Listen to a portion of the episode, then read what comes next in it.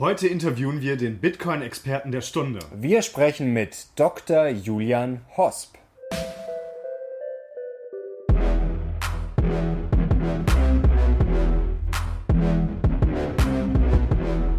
Einen wunderschönen guten Tag und herzlich willkommen bei der Mission Money. Wir sind dein Kanal für mehr Geld, Motivation und Erfolg und wir haben heute wieder einen sehr, sehr spannenden Interviewpartner zu Gast. Und zwar gilt er im deutschsprachigen Raum als der Experte schlechthin für Bitcoin, Blockchain und Co. Er war Profi-Kitesurfer, ist Mediziner, hat ein Startup in Singapur gegründet und hat auch einen Bestseller zum Thema Kryptowährungen geschrieben. Wir sagen jetzt heute herzlich willkommen, Dr. Julian Hosp. Freut mich. Bin schon sehr gespannt, über was wir alles reden. Julian, schön, dass du bei uns bist. Ähm, du bist ja dafür bekannt, dass du ein sehr, sehr komplexes Thema auf sehr, sehr einfache und verständliche Weise darstellen kannst. Aber mal Hans aufs Herz, was äh, qualifiziert einen eigentlich als Kryptowährungsexperten? Ja, faire Frage. ähm, naja, es gibt ja weder jetzt irgendwie eine offizielle Auszeichnung dafür, dass man das irgendwie ist oder dass man sich, dass man Blockchain-Experte, dass man das ist. Ähm, ich glaube, dass die Experten in dem Gebiet zurzeit, und das ist jetzt sicher nicht nur, dass ich mich da sehr gut auskenne, sind einfach Leute, die vielleicht wirklich hergehen und sagen, sie finden einen schönen Mix aus Technik, aus was bedeutet das für die Wirtschaft, was bedeutet das aus soziologischer Sicht. Und ich glaube, dass ein Experte in dem neuen Bereich jetzt gerade auf diese drei Dinge oder vielleicht auch vier oder fünf Dinge wirklich darauf eingehen sollte und diese beachten sollte. Jetzt kommen wir gleich mal zum Geldverdienen. Also es war ja letztes Jahr wirklich ein Mega-Hype. Also sowas haben wir, glaube ich, alle fast noch nie erlebt. Dann gab es wirklich die Ernüchterung jetzt Anfang des Jahres. Jetzt hat sich wieder ein bisschen erholt in den letzten Tagen, Wochen. Wie schätzt du denn den Markt jetzt momentan ein? Also jetzt, sagen wir mal, heute Bitcoin steht zwischen 9 und 10.000 irgendwo so. Lassen wir circa bei 9.000 sein.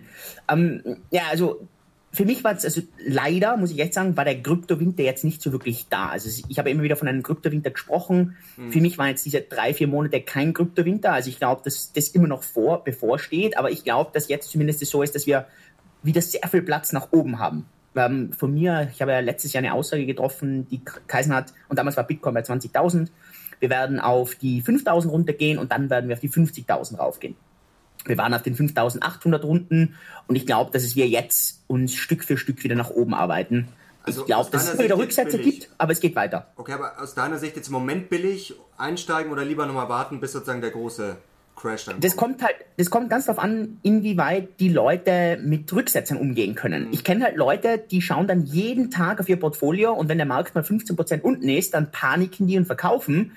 Mhm. Und ich glaube, dass wir jetzt bei 9000 immer wieder so 10, 15, 20 Prozent Rücksätze haben. Und wenn die Leute das nicht handeln, dann ist es halt schwierig. Aber wenn die Leute sagen, okay, keine Ahnung, ich habe da 500 Euro auf der Seite, 1000 Euro auf der Seite und das setze ich jetzt mal rein und dann schaue ich mir das zwei, drei Jahre nicht an, dann ist zurzeit sicher kein schlechter Zeitpunkt zu kaufen. Julian, wie bewertet man eigentlich, ob äh, der Bitcoin gerade billig oder teuer ist? Also bei den Aktien gibt es ja ein Kurs-Gewinn-Verhältnis, daran kann man das ganz gut ablesen. Wie macht man das beim Bitcoin? Also mich erinnert es immer so ein bisschen an Gold. Ähm, bei Gold ist es ja auch total schwierig zu sagen, was ist da teuer, was ist billig. Ähm, Im Prinzip geht man beim Gold ja auch so an einen Produktionspreis und sagt, okay, wie teuer ist es denn, so eine Unzig Gold oder ein Kilo Gold zu produzieren? Und im Prinzip kannst du es bei Bitcoin ja auch machen. Du kannst auch hergehen und sagen, okay, was kostet das denn, so, so ein Bitcoin, also wenn man Mining betreibt, was kostet es da, dass diese Bitcoin halt kreiert werden in dem Prozess? Mhm. Und da kann man dann auch halt hergehen und sagen, okay, das ist jetzt so ein Minimumpreis, darunter würden die Miner halt sofort abspringen und dann, also dann wird das System halt sozusagen instabil und es ist halt unwahrscheinlich, dass der Preis dann da weiter runtergeht.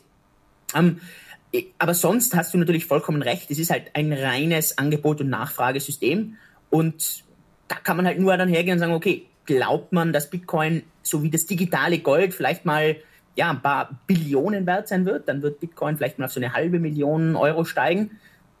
Oder sagt man, dass es nichts wert ist? Und beides, glaube ich, kann man fair argumentieren. Und ich bin auch nicht jemand, der hergeht und sagt, Bitcoin äh, wird garantiert auf eine halbe Million gehen. Ganz im Gegenteil. Mhm. Ich glaube, dass es genauso eine faire Chance gibt, dass es auf null runtergeht. Nur ich glaube persönlich, dass die Wahrscheinlichkeit, dass es nach oben geht, ist ein bisschen höher. Und dadurch steht für mich so das Risiko-Nutzen-Verhältnis in einem günstigen Verhältnis. Es hat ein User von uns, Alexander Ferling, eine ganz spannende Frage gestellt. Also, dass man sich nicht den Preis anschaut, sondern den Wert, wenn man das sozusagen mit Fiat-Währungen vergleicht, dass man sich das Transaktionsvolumen anschaut. Ähm, ist das auch was, was du sinnvoll findest oder ist das eher gefährlich? Na, sehr gut. Also ich habe da immer einen langen Blogpost auch drüber geschrieben, wie könnte man solche Kryptowährungen bewerten oder auf welche Sachen sollte man achten. Ja. Transaktionsvolumen und da muss man ein bisschen aufpassen inwieweit ist dieses Transaktionsvolumen jetzt wirklich ein Volumen, wo ein sinnvoller Zahlungsverkehr stattfindet?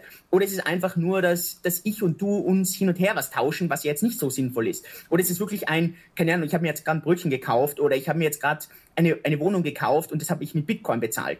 Und da ist es zurzeit noch ein bisschen schwierig zu unterscheiden, was waren denn wirkliche Zahlungsströme und was war ein reiner Tauschstrom. Aber es gibt zum Beispiel so Sachen, dass du dir anschaust, wie viele Sekundärindustrien hängen denn da dran und bewertest mal diese Industrien. Also es gibt mhm. mittlerweile so viele Firmen und Konzerne, die Bitcoin nutzen, die auf Bitcoin aufbauen und das sind wirklich schon, also das sind, ich glaube, wahrscheinlich schon im, im Billionenbereich, was die wert sind, diese ganzen Unternehmen. Und da ist halt einfach immer unwahrscheinlicher und unwahrscheinlicher und unwahrscheinlicher, dass sozusagen die Grundlage, worauf diese Industrien aufbauen, einfach verschwinden.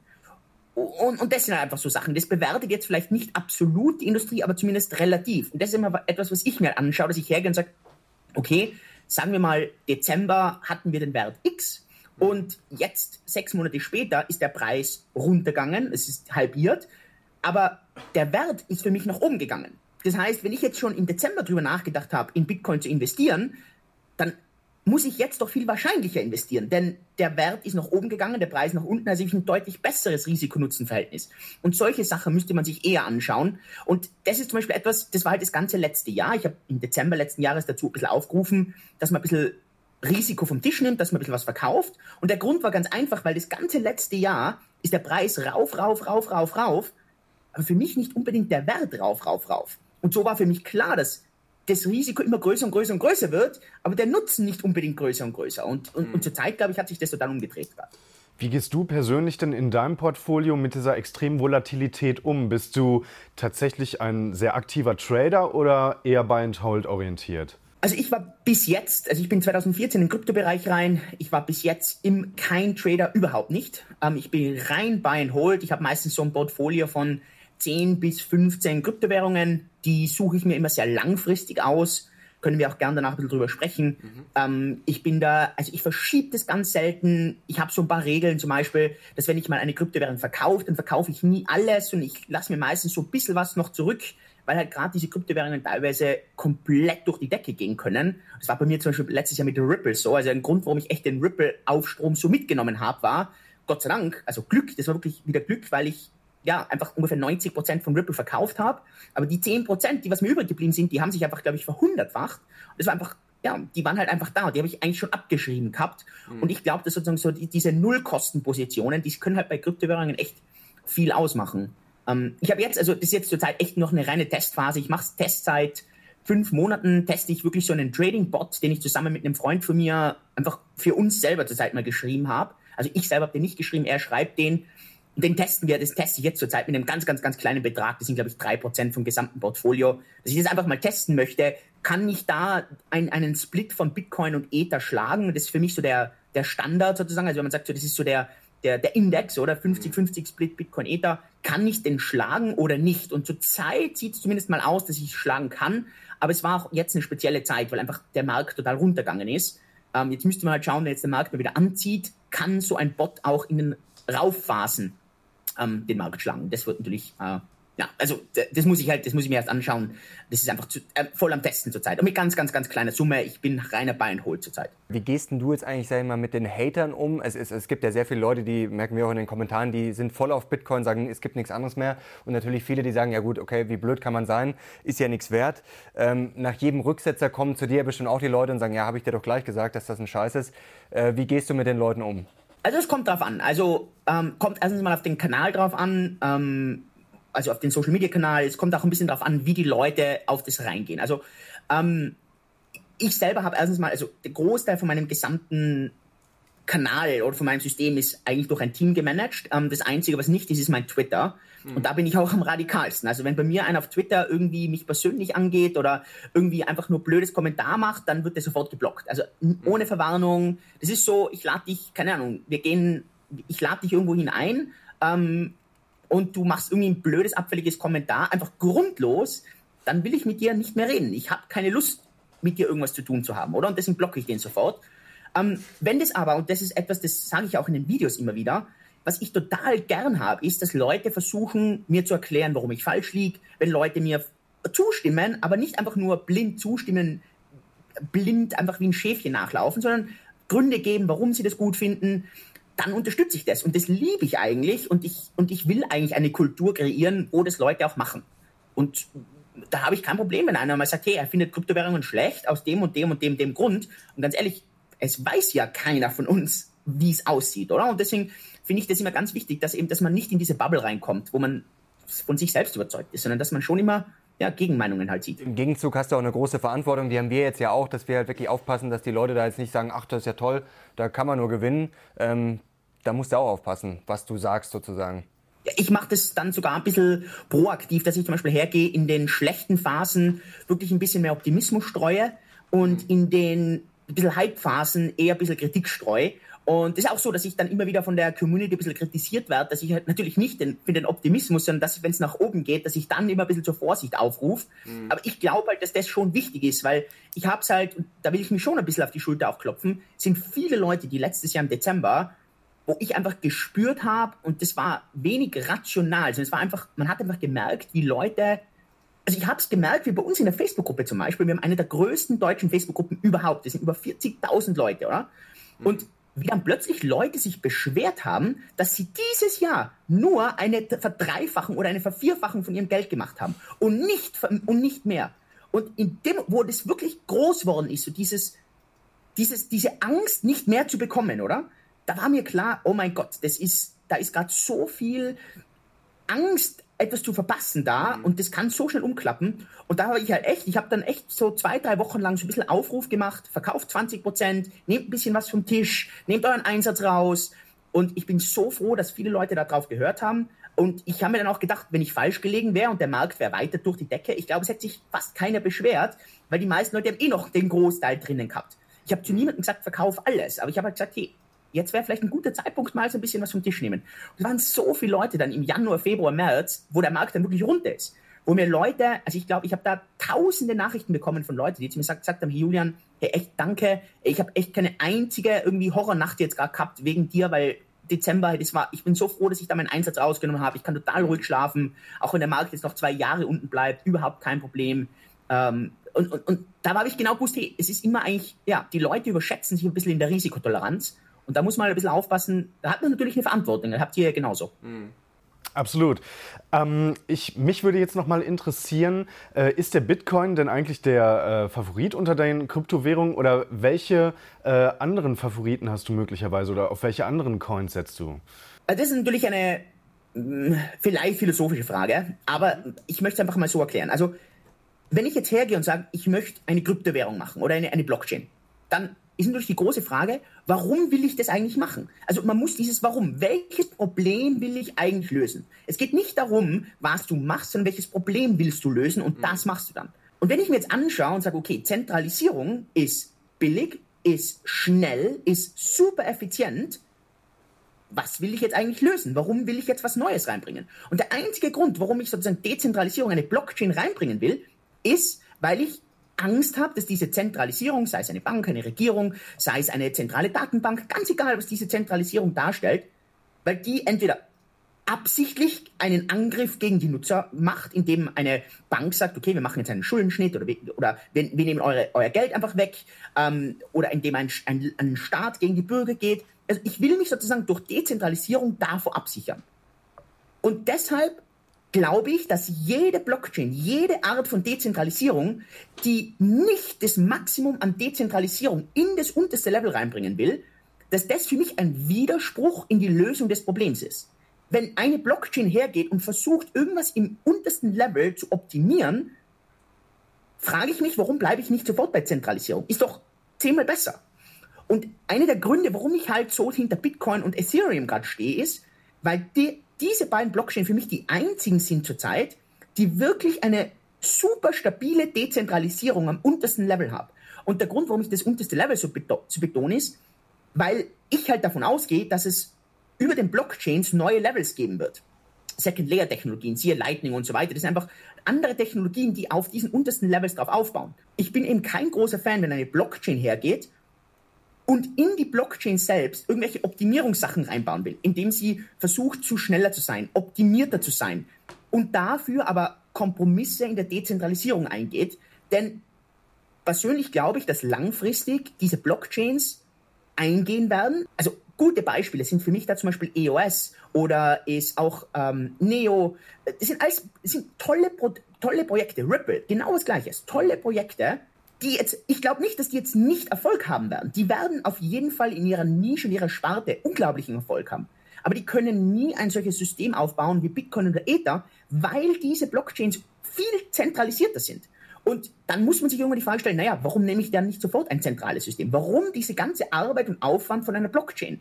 Und der Grund, warum es halt zurzeit funktioniert ist, weil es ein tolles Marketing-Tool ist, dieses Thema Blockchain hype dann sofort. Und ich kann dann noch sagen, und es ist noch schneller als Bitcoin und als Ether und so weiter. Aber in den nächsten Jahren werden die Leute da draufkommen und sagen, naja, eigentlich bin ich ja blöd, wenn ich dieses System nutze. Ich kann ja gleich ein zentral. Warum nehme ich nicht dann gleich das ganze SEPA-System von der Bank? Ich brauche doch kein Ripple. Ich kann es doch alles komplett über SEPA abwickeln. Warum, warum die Blockchain nutzen? Und das wird, diese Frage wird sich bei ganz vielen anderen Systemen stellen. Und genau aus dem Grund bin ich halt ein sehr großer Fan von Bitcoin und von Ether, weil das wir, von wirklich sehr dezentral auf der untersten Ebene sind. Mhm. Wobei natürlich beim Bitcoin gibt es ja immer wieder die Kritik, dass das ganze Ding im Endeffekt zu langsam ist und technisch nicht fit genug. Glaubst du da, dass sich das langfristig wirklich so gut lösen lässt, dass dann Bitcoin wirklich alles platt macht? Also auf der Grundebene nie und das braucht es auch nicht. Also mhm. die Grundebene ist wirklich einfach so die, die, die, die, die absolute Infrastruktur. Und da wird, kommt, kommen dann einfach solche Peer, also Peer-to-Peer-Systeme obendrauf. Das sind einfach Systeme, mhm. wo ich nicht mehr alle darüber informieren muss, was passiert, sondern im Optimalfall sind wir nur zu zweit. Das heißt, wir zwei gehen in eine nächste Ebene hoch und sagen, wir zwei trans machen Transaktionen nur mehr untereinander. Wir können es zu nicht jemand anderen machen, müssen wir sofort wieder die Ebene runtergehen. Aber auf dieser Ebene können wir das untereinander machen. Das ist, auf Bitcoin heißt es zum Beispiel das Lightning Network. Wir zum Beispiel bei Tenex, wir arbeiten an einem System, wo wir das unter, unter anderen Cross, äh, Blockchains machen wollen, also Cross-Chain. Okay. Das nennt sich dann Comet. Und da kommt halt die ganze Effizienz dann dazu.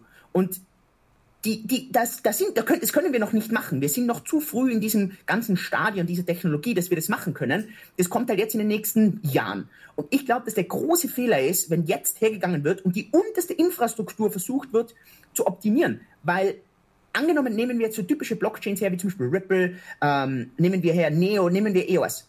Wenn da irgendwas nicht läuft, das heißt, wenn da ein Spieler, ein, einer dieser zentralen Spieler, maligne ist, sagt man immer in der Spieltheorie, also wenn der bösartig ist, mhm. wohin können die Nutzer flüchten?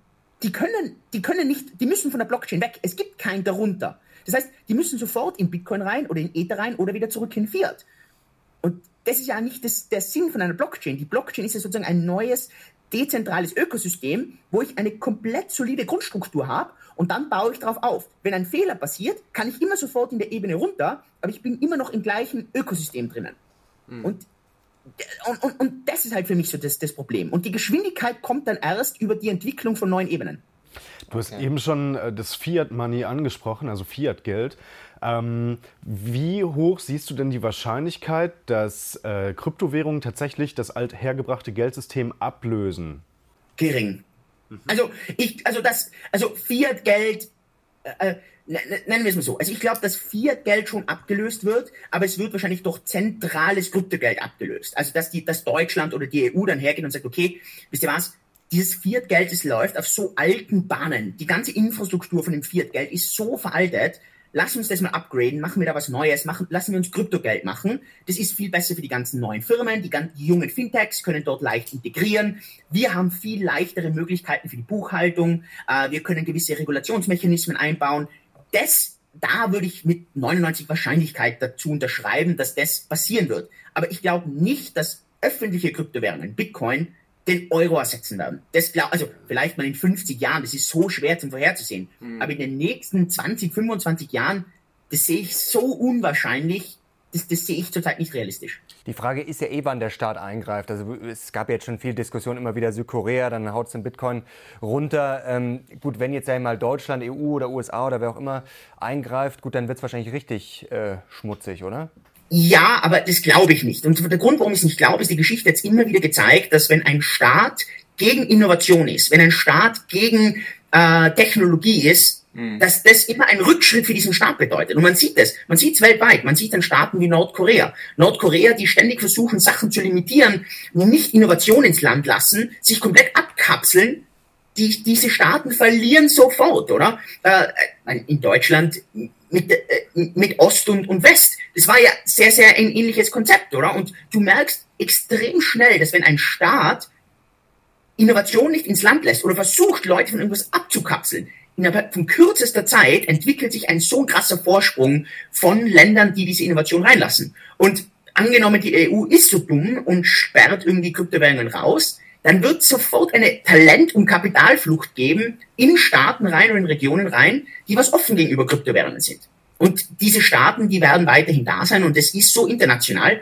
Das sehe ich, also da, da wird die EU, die wird so geschädigt dadurch, das kann ich mir nicht beim besten Willen nicht vorstellen. Und ich habe auch, muss ich auch echt sagen, ich habe mit ganz vielen Zentralbanken zu tun. Ich spreche mit auch mit dem, mit dem Internationalen Währungsfonds.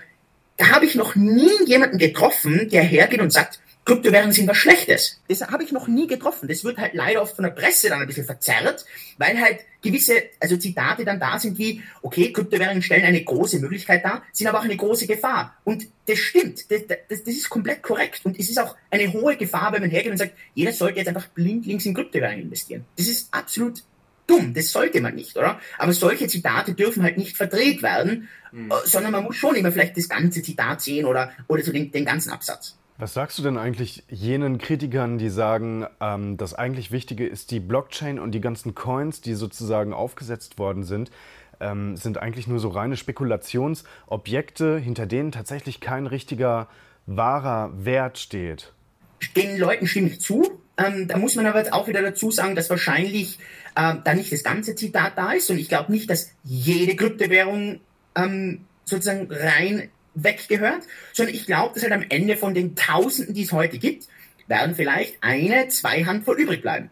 Und, mhm. und, und, und, da, das würde ich unterschreiben, das, das glaube ich. Also davon, da, da, bin ich überzeugt. Aber wiederum nicht, dass jede dieser Kryptowährungen weg ist. Es braucht aber zurzeit jede dieser Kryptowährungen, denn schlussendlich wissen wir heute nicht, wie die optimale Kryptowährung mal aussieht. Und da braucht, muss man halt jetzt testen und anschauen. Genau das macht ja das Investieren so schwer. Rückblickend ist es dann wieder einfach zu sehen, ah ja, okay, ist doch klar, dass Amazon so groß geworden ist. Naja, aber wie Amazon so klein war, wusste man nicht, ist es Amazon oder ja. die 100 anderen Konkurrenten. Und genau das Gleiche sehen wir halt heute mit Kryptowährungen. Okay. Ähm, genau, das hast du gesagt, da werden vielleicht sagen wir, 10, 20 überbleiben. Es schießen ja immer mehr aus dem Boden. In wie viele investierst du denn jetzt? Weil es ist ja klar, Bitcoin, Ethereum, sei mal die 10 größten jetzt im Moment ist ja wahrscheinlich, dass die vielleicht sich eher durchsetzen, aber da kann es ja auch noch 20, 30 andere geben. Wie, wie breit streust du denn da jetzt? Nicht breit oder ja, also ich habe 10 bis 15 Kryptowährungen, wo der Großteil von meinem Geld drin ist. Mhm. Ähm, und ich bin halt jemand, der, der dieses Alignment oder dieses Portfolio fast zurzeit nicht verändert. Also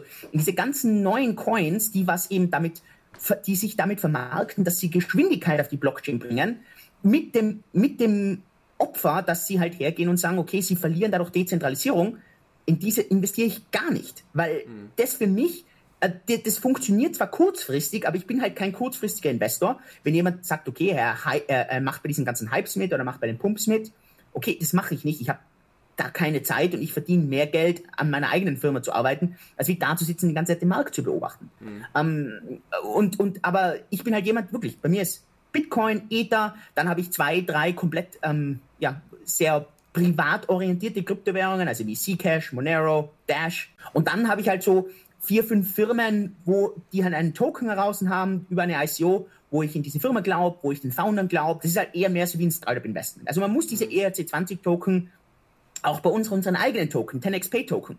Das ist das, das muss man viel mehr als wie ein Investment in ein Startup sehen, ein Zeithorizont von fünf bis zehn Jahren. Das darf man ja nicht von heute auf morgen sehen. Mhm. Viele Leute tun das, aber das ist genau das Falsche, oder? Man muss dahergehen und sagen, okay, heuer, Jahr 2018, vor 2025 schaue ich mir das gar nicht an. Und das machen halt da viele Leute falsch. Und ich investiere halt wirklich langfristig rein. Das kann schon sein, dass ich mal kurzfristig vielleicht nicht so krasse Renditen habe, aber ich meine, ich erinnere mich halt immer ans Jahr 2014, 2015, wo ich angefangen habe mit dem Investieren und da war auch, da habe ich mir auch oft gedacht, oh Mann, mache ich das schon richtig? Naja, und dann 2017 ist dann plötzlich alles komplett nach oben gegangen und ich kenne so viele Leute, die damals angefangen haben, mhm. die haben letztes Jahr keinen einzigen Euro verdient. Weil die sind alle entweder schon draußen gewesen, waren alle, haben alle verkauft oder haben alle in irgendwelche kleinen, irgendwas komisches investiert Ganz kurz von deinem Gesamtportfolio. Also du hast jetzt wirklich überwiegend Kryptowährungen oder jetzt auch Immobilien noch, Aktien oder sagst du wirklich, du bist wirklich überwiegend in Kryptos drin? Also wie ich, sagen wir, nehmen wir mal Anfang 2017, also das ist vielleicht ein guter Vergleich, da hatte ich ungefähr 20 Prozent von meinem Portfolio in Kryptowährungen drin. Mhm. Ungefähr. Der Rest, also ich habe Immobilien, ich bin wirklich sehr, sehr finanzmäßig sehr, sag ich mal, für mich sehr schlau aufgestellt. Ich habe Immobilien, ich habe ETFs, ähm, dadurch, dass ich mich einfach nicht für Aktien also ich bin nicht tief genug in Aktien drin, dass ich jetzt sagen kann, ich traue mich auf Aktien zu wetten. Mhm. Ähm, Gehe ich halt her und kaufe halt ETFs und denke mir, okay, vielleicht mache ich nicht die Rendite, aber okay, mache ich halt, bin ich breit gestreut. ETFs, ich habe Online-ETFs, ähm, ich habe Edelmetalle, äh, ich mache äh, ich mache ähm, äh, Peer-to-Peer-Lending.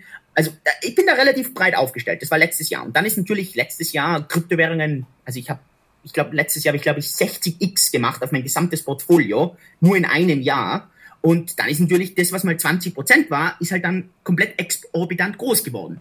Und dann bin ich her und habe gesagt, okay, Ende des Jahres ich will jetzt so viel auscashen aus diesen Kryptowährungen, dass angenommen mein gesamtes Kryptoportfolio geht gegen Null, dann will ich immer noch genug in diesen anderen Assets drinnen haben, dass ich zwar natürlich nicht mehr so viel Geld habe wie mit den Kryptowährungen, aber so, dass ich sage, theoretisch brauche ich mein ganzes Leben lang nicht mehr arbeiten und ich habe ein okay Leben, auch wenn alles den Bach runtergeht. Und ich habe das, also das eh öffentlich, ich hatte gesamt ein knapp über 10 Millionen über alles gehabt und habe dann knapp 2 Millionen ausgecasht und habe das jetzt Schritt für Schritt umgeschichtet. Ich habe jetzt, also Aktien habe ich jetzt keine nachgekauft, ähm, weil ich, da habe ich eh einen ETF-Sparplan, der läuft, aber ich habe jetzt Immobilien gekauft. Ich habe jetzt gerade dieses Jahr viel in Gold und Silber rein investiert, also physisch.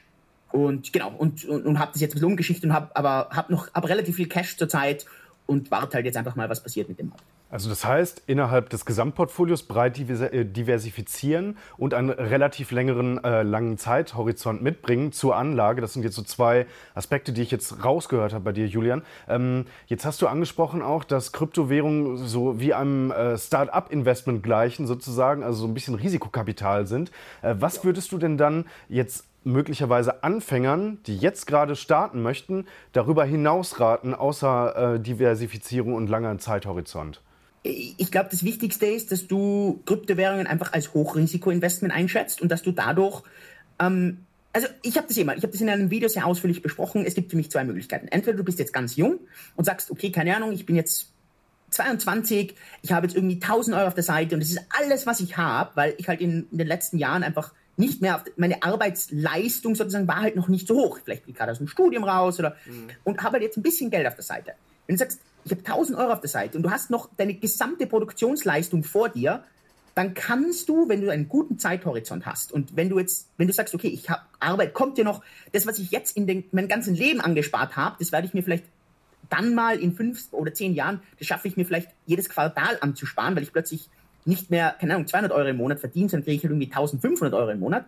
Dann kannst du jetzt hergehen und kannst 1000 Euro in Kryptowährungen reintun. Alles, was du hast. Das ist sozusagen so dein, dein Gamble zurzeit. Mhm. Und das würde ich aber nur machen, wenn du wirklich jung bist, wenn du einen guten Zeithorizont hast und, und wenn du weißt, dass eigentlich deine ganze Produktionsleistung noch vor dir liegt. Das ist aber eine Minderheit von uns. Wenn du jemand bist, der jetzt ein Kapital auf der Seite hat, dann würde ich wahrscheinlich nicht mehr als 10% von deinem liquiden Kapital in Kryptowährungen reingeben. Also wenn du sagst, ich habe 10.000 Euro auf der Seite, dann würde ich wahrscheinlich 1.000, vielleicht 1.500 Euro jetzt in Kryptowährungen reingeben, weil dann passiert das Folgende. Entweder geht es gegen Null, dann klar, ärgert dich, weil du 1000, 1500 Euro verloren hast, aber es bringt dich nicht um. Und im Gegenzug, angenommen, du wirst über die nächsten 5, 7, 10 Jahre, machst du ein 20x, ein 50x, dann beeinflusst es dein Gesamtkapital merklich. Der große Fehler, den die Leute machen, ist, die werden gierig und setzen die 10.000 Euro rein. Der Markt geht um 20% runter, die Leute werden komplett nervös, weil ihre 10.000 Euro jetzt zu 8.000 Euro geworden sind, verkaufen sofort, schreiben Kryptowährungen und Blockchain ab und verpassen danach die Rallye. Ich habe das leider in den letzten Jahren immer und immer und immer wieder gesehen und das ist halt der große Fehler, den man halt nicht machen darf. Was mich nur interessieren würde, das Thema Anonymität. Das wird ja immer wieder verkauft sozusagen als großes Asset. Ähm, wenn man jetzt unter der Hand, also man hört ja immer andere Sachen, aber unter der Hand hört man auch mal zum Beispiel von ja, Ermittlern oder sowas, Polizei, so, ja, lass die Leute das mal glauben, dass das anonym ist, das kommt uns sozusagen zugute. Ähm, wie anonym aus deiner Sicht ist das Ganze denn jetzt? Also lässt sich das überhaupt nicht nachverfolgen? Also es kommt natürlich auf die Kryptowährung drauf an, aber die meisten Kryptowährungen sind überhaupt nicht anonym. Also man muss natürlich das unterscheiden. Anonymität bedeutet, man weiß nicht, wem ein Konto gehört. Das ist jetzt auf den ersten Blick, ist Bitcoin jetzt zum Beispiel oder auch Ethereum komplett anonym, weil bei der Kontogenerierung musst du niemanden kontaktieren, du brauchst keine Verifizierung, ist komplett anonym eigentlich. Aber jetzt kommt der zweite Faktor und das ist Transparenz. Eine Kryptowährung ist zu 100% transparent. Das heißt, es wird über die gesamte Geschichte dieser Kryptowährung aufgeschrieben, wer an wen was schickt. Mhm. Und jetzt entsteht etwas, das nennt sich Pseudo-Anonymität, weil mit jeder zusätzlichen Information die gesamte Identität immer und immer wieder ein klein bisschen irgendwie weitergegeben wird. Weil es braucht sich nur einer in dieser ganzen Kette einmal ein bisschen verifizieren und dann vielleicht da noch jemand, dann kann man plötzlich viele, viele Sachen rückverfolgen. Ja, Julian, du sagst, du bist kein großer Freund davon, die Meinung von anderen zu übernehmen. War das denn jetzt eigentlich auch der ausschlaggebende Grund für dich, in Kryptowährungen hinein zu investieren? Ähm, also ich würde so sagen. Also ich bin jemand, der sehr gerne anderen Meinungen zuhört. Mhm. Ähm, ich bin aber jemand, der sehr differenziert, von wem diese Meinung kommt. Und dann nehme ich für mich unterschiedliche Sachen auf, beziehungsweise ähm, dann eben nicht auf. Und ich bin dann schon jemand, der hergeht und sagt, okay, ähm, das ist absoluter Blödsinn für mich, das glaube ich gar nicht. Oder das macht für mich absolut Sinn. Und ich versuche halt für mich aber auf jeden Fall eine eigene Meinung zu bilden. Und das ist auch etwas, das ich gerne will, dass Leute eigentlich bei mir auch am Kanal machen. Also ich will auch, mhm. ich will eigentlich nicht, dass Leute mir zuhören und dann einfach mir einfach nur das nachquatschen, was ich sage, sondern ich will, dass Leute ihren eigenen Input dazugeben und, und hoffentlich hat jeder ein bisschen seine eigene Meinung und, und, und hoffentlich finden die Leute meine Sachen wertvoll. Und wenn sie es nicht finden, dann hoffe ich, dass sie nicht einfach hergehen und sagen, ah, du hast doch keine Ahnung, sondern dass sie hergehen und sagen, schau, meiner Ansicht nach aus dem, dem und dem Grund stimmt deine Aussage nicht. Und das sind für mich, ganz ehrlich, das sind dann auch die Kommentare, wo ich dann hergehe drunter und unter dem Kommentar, und ich kriege teilweise tausende Kommentare, hingehe und schreibe, danke für das Feedback. Gibt es jetzt so eine Mainstream-Meinung, die du gefährlich oder auch falsch findest im Moment? Oder ja, das, ja, die große Meinung, dass Kryptowährungen ein todessicheres Investment sind, dass wer nicht an Fiat glaubt oder wer nicht an traditionelle Sachen glaubt, dass das ein Vollidiot ist. Ähm, mhm. Das sind alles Meinungen, die sind total gefährlich. Also äh, es wird einen Mix geben in der Zukunft, genau wie es eigentlich einen Mix aus fast allem gibt. Es gibt fast nichts, das nur schlecht ist und es gibt fast nichts, das nur gut ist. Und das ist bei Kryptowährungen genauso bei Blockchain. Äh, ich glaube, dass das Wichtige ist, dass man die Vorteile erkennt, dass man die Nachteile sieht und dass man, und das ist auch immer etwas, zu dem ich aufrufe, dass Leute ein bisschen unternehmerisch denken und hergehen und sagen, hey, da ist ein Problem, ich habe ein super gutes Wissen oder ich bin super talentiert in dem, ich könnte es irgendwie zusammenbringen, lass mich was Tolles, Neues daraus kreieren. Und, und, und ich finde diese Meinung, dass, dass eine, eine bestimmte Kryptowährung oder alle Kryptowährungen eh perfekt sind oder alles lösen, das ist hochgefährlich. Du hast mal gesagt, du wärst 2008 beinahe im Ruin gelandet. Wie hast du den abgewendet und was waren deine wichtigsten Learnings daraus? Also ganz kurz, ich kann die Geschichte eh kurz zusammenfassen. Ich hatte damals als Profi-Kitesurfer ungefähr 70.000 Euro auf der Seite, habe die mir über die Jahre angespart und hatte dann dieses Top-Investment äh, in Brasilien in ein Grundstück und das war ein todessicheres Investment, also du kannst da nur gewinnen. Und es gibt keine Downside, das Risiko ist null. Und du kannst also nur gewinnen. Und ich habe dann knapp 80.000 Euro durch dieses Investment verloren, ähm, zusammen dann mit ein paar anderen Spekulationen, die alle in kürzester Zeit reingekommen sind. Mhm. Und ich habe für mich dann halt, also ich war dann wirklich 10.000 Euro im Minus, ich musste mir dann einen kleinen Kredit ausleihen, ich wollte, ich habe das meinen Eltern nicht gesagt, ich habe mich so geschämt damals dafür, ähm, weil ich eigentlich sonst mit Geld immer recht gut war. Und äh, ja, habe aber einfach daraus gelernt, dass es, also es gibt immer ein Risiko, es gibt, also diese Aussage, es gibt kein Risiko, da stimmt was nicht, also das ist absolut, da, da lügt man, wenn man nicht weiß, wer da, wer der Idiot in dieser Transaktion ist, ist man selber, oder? Und ich war das de definitiv damals. Ähm, ich habe mir, also ich habe für mich auch ganz klar gelernt zu diversifizieren. Ähm, ich bin schon jemand, der gerne auf ein Pferd setzt, aber ich überlege mir schon immer, was bedeutet es, wenn dieses Pferd ausfällt, oder? Und das ist, glaube ich, wichtig. Ich glaube, es ist kein Problem, dass man hergeht und sagt, ich setze ein Drittel von meinem Geld auf ein Pferd, aber man muss sich ganz klar sein, was bedeutet das, wenn, wenn man jetzt ein Drittel verlieren würde. Das sind schon Sachen, die ich mir jetzt genau überlege, dass ich mir die Investments auch anschaue, ähm, ich versuche ein Investment immer zu verstehen. Manchmal weiß ich, dass ich nicht alles verstehe, aber es ist okay, wenn dafür das Ausfallsrisiko im Rahmen ist. Also wenn ich jetzt sage, okay, ich habe 10.000 Euro auf der Seite und ich mache ein Investment für 500 Euro und ich verstehe es nicht zu 100 Prozent, dann ist es für mich okay, solange die 500 Euro mich zwar ärgern, aber mich nicht danach umbringen. Und, mhm. und, und das sind alles Sachen, weil, also die, damals die 80.000 Euro, die ich verloren habe, die haben mich damals wirklich, also die haben mich echt damals fast an, in, an, in, also an, das, an das Ende getrieben, oder? Und das sind schon Sachen, die, die sollten halt dann nicht passieren, wenn man Familie hat, wenn man mehr auf der Seite hat oder mehr, wenn mehr im Spiel steht. Jetzt kommen wir noch zum Thema ICOs. Da kamen aus unserer Community auch einige Fragen. Ähm, immer Thema Abzocke. Gibt es mhm. jetzt da von dir irgendwelche Tipps, wie man, ist wahrscheinlich schwer, die Abzocke zu erkennen, aber wo, wo man vielleicht sagen kann, oh, ähm, da lieber aufpassen? Irgendwelche Anzeigen? Also generell, also ich meine, das ist natürlich immer alles ein bisschen komisch, weil ich selber natürlich eine der größten ICOs äh, überhaupt gemacht habe. Wir haben mit 10x 80 Millionen letztes Jahr bekommen. Ähm, ich bin aber sehr, sehr skeptisch gegenüber ICOs. Also ich investiere fast gar nicht in ICOs. Ich bin, also ich bin da ganz, ganz, ganz vorsichtig. Vor allem, weil einfach das Risiko in ICOs exorbitant hoch ist. Ähm, Im Vergleich zu, wenn dieser Token dann vielleicht später listet, dann hat man gar nicht so viel einen teureren Preis vom Token. Also wenn man jetzt zum Beispiel sagt bei 10x, wir haben innerhalb von einem Monat hat unser Token zum doppelten Preis gelistet. Also die Leute, die bei der ICO mitgemacht haben, haben zwar ihr Geld innerhalb von einem Monat verdoppelt, aber wenn man jetzt nicht uns gekannt hat, hatte man auch ein krass großes Risiko. Sobald der Token auf der Exchange war, ist, geht, das, geht das Risiko schon mal deutlich runter. Denn es, bis dahin ist schon relativ viel bekannt, man weiß viel über die ganzen Sachen. Also ich glaube, dass wahrscheinlich ein Tokenkäufer, klar, nach der ICO ein deutlich, eine deutlich schlechtere Rendite gehabt hätte, aber auch ein deutlich geringeres Risiko. Ich und das würde ich mal zum Beispiel Leuten sagen, die sich nicht wirklich die Zeit nehmen und die Energie nehmen und ganz klar in ein Projekt die Zeit investieren, die Energie investieren, sich das alles anzuschauen. Schlussendlich, und da gibt es eh, Warren Buffett, glaube ich, sagt es besser als jeder andere, indem er sagt, schlussendlich geht es immer um die Menschen, es geht um die Leute, die hinter dem Projekt stehen. Und das ist das, was ich mir anschauen würde. Wer sind die Leute? Was machen die Leute? Was haben die Leute davor gemacht? Sind die Leute zum allerersten Mal Unternehmer?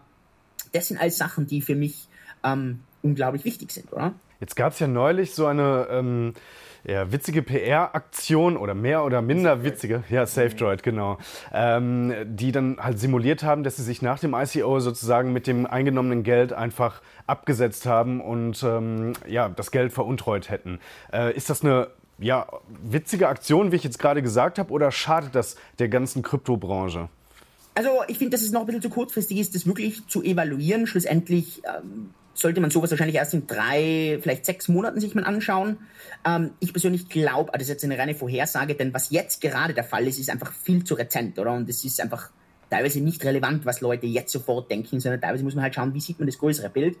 Aber ich würde nicht trauen zu sagen, dass das sehr schlecht ist. Ähm, ich glaube, dass das für sie einen super schlechten Ruf gebracht hat. Ich glaube, dass das ich glaube, fürs Ökosystem war es eh nicht so dramatisch. Also ich glaube jetzt nicht, dass es unglaublich schlecht, also ich glaube, die Leute haben jetzt einfach abgeschrieben, was für Dummköpfe, wie kann man sowas machen, total unverantwortlich. Ähm, es wäre was anderes gewesen, wenn die das auf Twitter gepostet hätten äh, und dann irgendwie wäre ein paar Stunden Stille gewesen und danach kommt es wieder raus. Mhm. Dann glaube ich, ist es ganz anders, als wenn du das postest und dann über Nacht und wartest und dann kommen die ganzen krassen Spekulationen. Ich meine, da kamen dann äh, Tweets und Kommentare wie, hey, ich habe mein ganzes Geld bei euch drinnen, weil ich mir gedacht habe, ich kann euch vertrauen, äh, jetzt ist mein ganzes Geld weg, ich bringe mich um. Ich meine, das muss man sich einfach mal vor Augen führen, was man da eigentlich macht, oder? Und das ist total krass, oder? Und, und da merkt man einfach, das ist, das steht, also, das ist einfach total schlecht. Aber fairerweise muss man sagen, muss man jetzt mal ein paar Monate warten. Ich glaube aber, dass es auf den Kryptobereich wenig Auswirkungen hat, Gott sei Dank. Ich glaube, dass es für sie absolut schlecht ist. Und auch SEO-mäßig, also wenn du heute SafeDroid eingibst, das ist genau das, was du findest, sind sofort die negativen ja. Sachen. Ähm, weiß nicht genau, ob das das ist, was ich gerne hätte, dass äh, bei 10x zum Beispiel oben sofort drauf wäre, oder? Aber muss das aus deiner Sicht dann noch stärker reguliert werden? Also, dass es vielleicht zu so einem Schmarrn dann gar nicht mehr kommt? Ja, dass die Leute auch keine ja. Angst mehr haben müssen vor sowas? Also, natürlich, aber ich meine, auf der anderen Seite, ähm, ich meine, es so krass viele Sachen, wo jetzt wirklich Leute einfach mit dem Geld abgehauen sind, hat es Gott sei Dank eh noch nicht gegeben. Das ist so richtig krass. Klar, ähm, man geht jetzt her und sagt, wenn man es jetzt vergleicht, dann sagt man, es sind wahrscheinlich alle, die Hälfte aller ICOs sind mittlerweile gefehlt, vielleicht sogar mehr. Das ist aber schlussendlich nichts anderes, als wie wenn man ein ganz normales äh, Startup-Investment sich anschaut. Das sind vielleicht auch mit Startups. Darf nicht vergessen, 90% aller Startups fehlen in den ersten drei Jahren. Und danach fehlen wieder 90%. Also ein Prozent überlebt zehn Jahre. Und ich glaube, dass das den Leuten viel klarer sein muss. Und das ist es ihnen aber nicht. Die Leute sind viel zu gierig und ja. Dann kommen wir jetzt zu unserem Krypto-Check. Wir haben es ja vorhin schon angedeutet. Ähm, also zumindest in der Vorbesprechung, dass wir das äh, gerne machen würden. Und zwar für diejenigen da draußen, die jetzt noch nicht so die großen Krypto-Experten sind und möglicherweise äh, deine Expertenmeinung einfach zu ja, ein paar Coins wissen möchten. Wir haben jetzt mal zehn Coins ausgewählt und wir würden dich bitten, zu jedem von diesen Coins einfach mal so zwei, drei prägnante Sätze zu sagen, deine Einschätzung zu geben. Und wir starten jetzt einfach mal durch mit IOTA. Ähm, IOTA, ein Potenzial, toll, komplett neue Technologie, Tangle, keine Blockchain, ähm, viele, viele Fragezeichen. Ähm, für mich viele, viele Red Flags, was Dezentralisierung wirklich angeht, was Kryptographie wirklich angeht, was die Möglichkeiten angehen. Ähm, aber ich selber habe auch ein bisschen IOTA aus dem Grund, weil es einfach so eine tolle Neuerung wäre.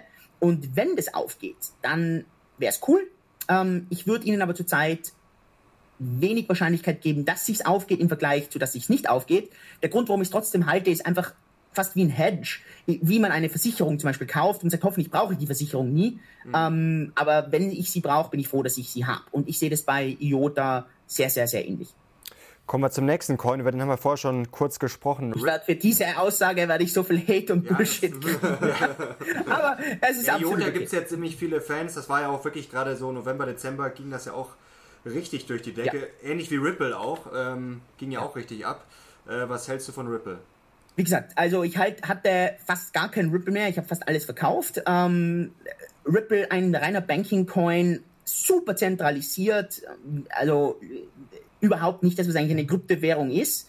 Ähm, eine krass gute Performance. Ich glaube, also ich glaube immer noch nicht, dass sich Ripple irgendwie richtig krass durchsetzen wird, weil irgendwann dann die Leute sagen werden, wir werden eher ein System nehmen, wo es, keine Ahnung, darum geht, dass wir sofort zentral bleiben, also nicht irgendwie ins Dezentrale reingehen. Mhm. Mm, ich verkaufe Ripple immer und immer wieder und kalt mir halt immer nur einen kleinen Schritt und wenn das Ding gegen Null runtergeht, ist mir's wurscht und wenn das Ding noch weiter rauf geht oder wieder rauf geht, dann freue ich mich drüber. Ähm, ja, also ist er für mich jetzt also ich, für mich ist Ripple auch ein Coin, ist, glaube ich, keine Gefahr, den zu besitzen. Ich glaube nicht, dass es ein Scam-Coin ist, wird oft als Scam abgeschrieben, das glaube ich aber nicht. Das glaube ich auch bei IOTA nicht. Aber man muss sich einfach ganz im Klaren sein, was bedeutet es langfristig. Der nächste, Monero. Ich bin deshalb ein großer Monero-Fan, weil ich ein großer Fan von den ganzen sehr privaten, also mit, mit viel Privatsphäre an Coins bin und ähm, da gehört Monero für mich dazu, da gehört für mich Zcash dazu und da gehört auch Dash für mich dazu. Und deswegen habe ich auch Monero. Ich habe Monero nie in dem Ausmaß, wie ich Bitcoin und Ether halte oder meine eigene Firma, aber das ist jetzt komplett was anderes. Also ich würde nie jemandem empfehlen, meine eigene Firma in seinem großen Ausmaß zu halten. Aber Bitcoin und Ether ist bei mir wirklich der Hauptteil und der Rest sind dann eben kleinere Coins wie zum Beispiel Monero. Aber da habe ich auch, also aber zum Beispiel beim, von Monero habe ich deutlich mehr, als ich zum Beispiel von Ripple oder IOTA habe. Mhm. Dann kommen wir gleich zum nächsten Dash. Hast du gerade schon angedeutet? Nicht so großes Potenzial wie Monero, hat einfach mit der Technologie zu tun, wie diese Mixer funktionieren bei Dash, um diese Privatsphäre zu erzeugen. Die ist einfach durch die Ringsignaturen von Monero deutlich besser. Ähm, aber hat, für mich Dash hat auf jeden Fall äh, äh Potenzial. Ähm, ja, welche sich dann von diesen Coins durchsetzen wird, das muss man eh sehen.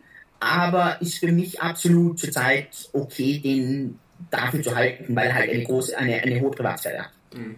Wie beurteilst du Neo?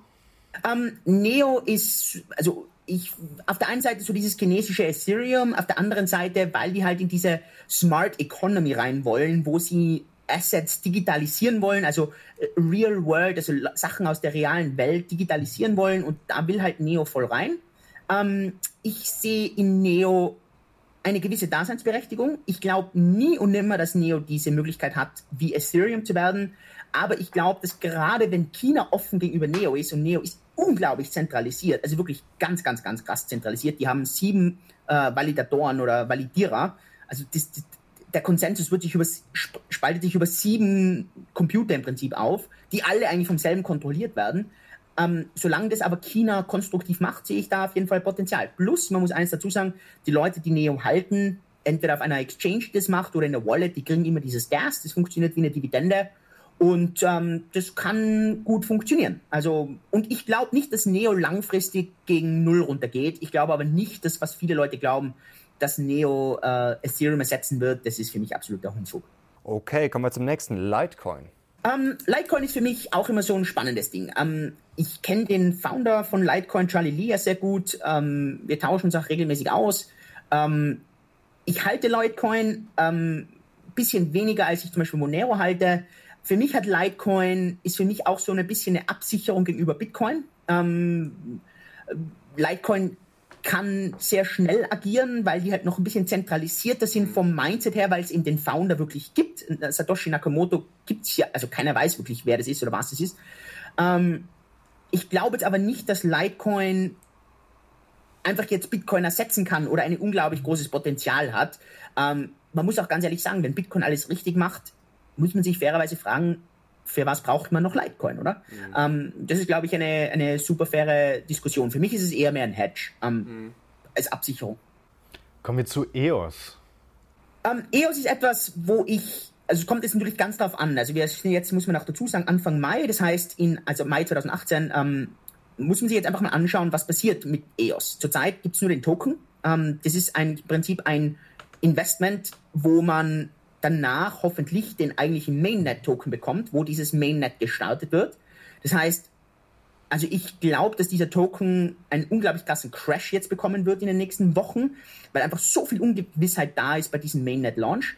Und wenn dann das Mainnet startet, dann muss man sich erstmal anschauen, wie startet das, wie viele unterschiedliche Mainnets starten, denn die Hauptfirma Block One darf das Mainnet nicht selber starten, das muss mhm. jemand anderer machen, aus rechtlichen Gründen.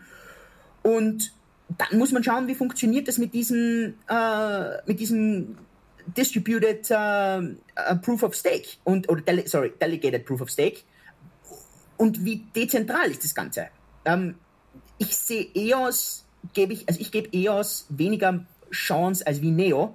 Ähm, und ich halte selber gar kein EOS. Also bei Neo sage ich zu den Leuten, es ist absolut okay, wenn man das hält. Das Produkt ist live. Es ist zwar alles noch ein bisschen holprig. EOS ja, wenn jemand bei den Pumps und bei den Pumps gut mitmacht, kann er sicher was machen. Aber ich sehe bei EOS zurzeit so viel Risiko und so viel Gefahren und äh, relativ wenig Upside.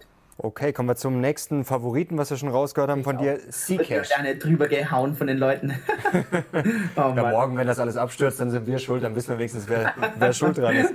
Ähm, Zcash gefällt dir, glaube ich, eher besser. Ja, ähm, Zcash, also ist auch der Grund, warum ich bei Zcash ein bisschen weniger halte als zum Beispiel bei Monero. Also von den ganzen Privatsphären-Coins ist bei mir Monero ähm, deshalb einfach ganz oben, ähm, aus dem Grund, weil bei Zcash die Kryptographie zwar eigentlich wirklich mega gut ist, ähm, mit diesen Zero-Knowledge-Snarks, ähm, die große Gefahr bei Zcash ist einfach diese Entstehung von Zcash. Und Zcash ist einfach so krass intransparent, dass du gar nichts weißt. Du weißt eigentlich nicht mal theoretisch, was die Anzahl der Coins ist. Du weißt nicht, ob mhm. irgendjemand da sitzt und jeden Tag Zcash druckt. Ähm, du siehst da gar nichts. Und da muss man sich vielleicht die Frage schon stellen, wie gut ist das? Also ist da vielleicht zu viel Privatsphäre? Ist da vielleicht zu viel schon wieder drinnen? Ähm, aber, und das ist halt der Knackpunkt, warum ich es trotzdem halte, weil man es eben nicht 100% weiß. Man weiß nicht in den nächsten fünf oder zehn Jahren, wie muss die optimale Kryptowährung ausschauen. Und ich glaube nicht wahrscheinlich, dass es so wie Zcash ausschauen muss, nur man weiß es nicht zu 100% und deswegen halte ich was. Ähm, ich halte von Zcash wahrscheinlich so zwischen IOTA und Ripple und, äh, und äh, Dash Monero, so ein bisschen so ähnlich wie Litecoin circa. Und äh, hältst du Cardano? Cardano halte ich. Ähm, EDA ähm, ist aber für mich eine riesenkrass große Wette. Ich halte ähm, ganz wenig Cardano. Ähm, auch so wie Zcash. Ähm, Grund ist einfach eine Wette aufs Team. Ähm, das muss man einfach ganz klar sagen. Unter den ganzen Kryptowährungen hat von der Research-Seite und von der Technologie-Seite wenige Teams ein, ein so schlaues Team wie Cardano. Das muss man ihnen ganz klar lassen. Mhm. Es ist auch die, vom ganzen System her hat Cardano massives Potenzial. Nur, das ist halt so Zukunftsmusik. Also bis da mal irgendwas live ist, ähm, ich hoffe, wir erleben es. Also das meine ich wirklich so, ähm, weil da ist einfach noch so, da rinnt noch so viel Wasser in den Fluss runter.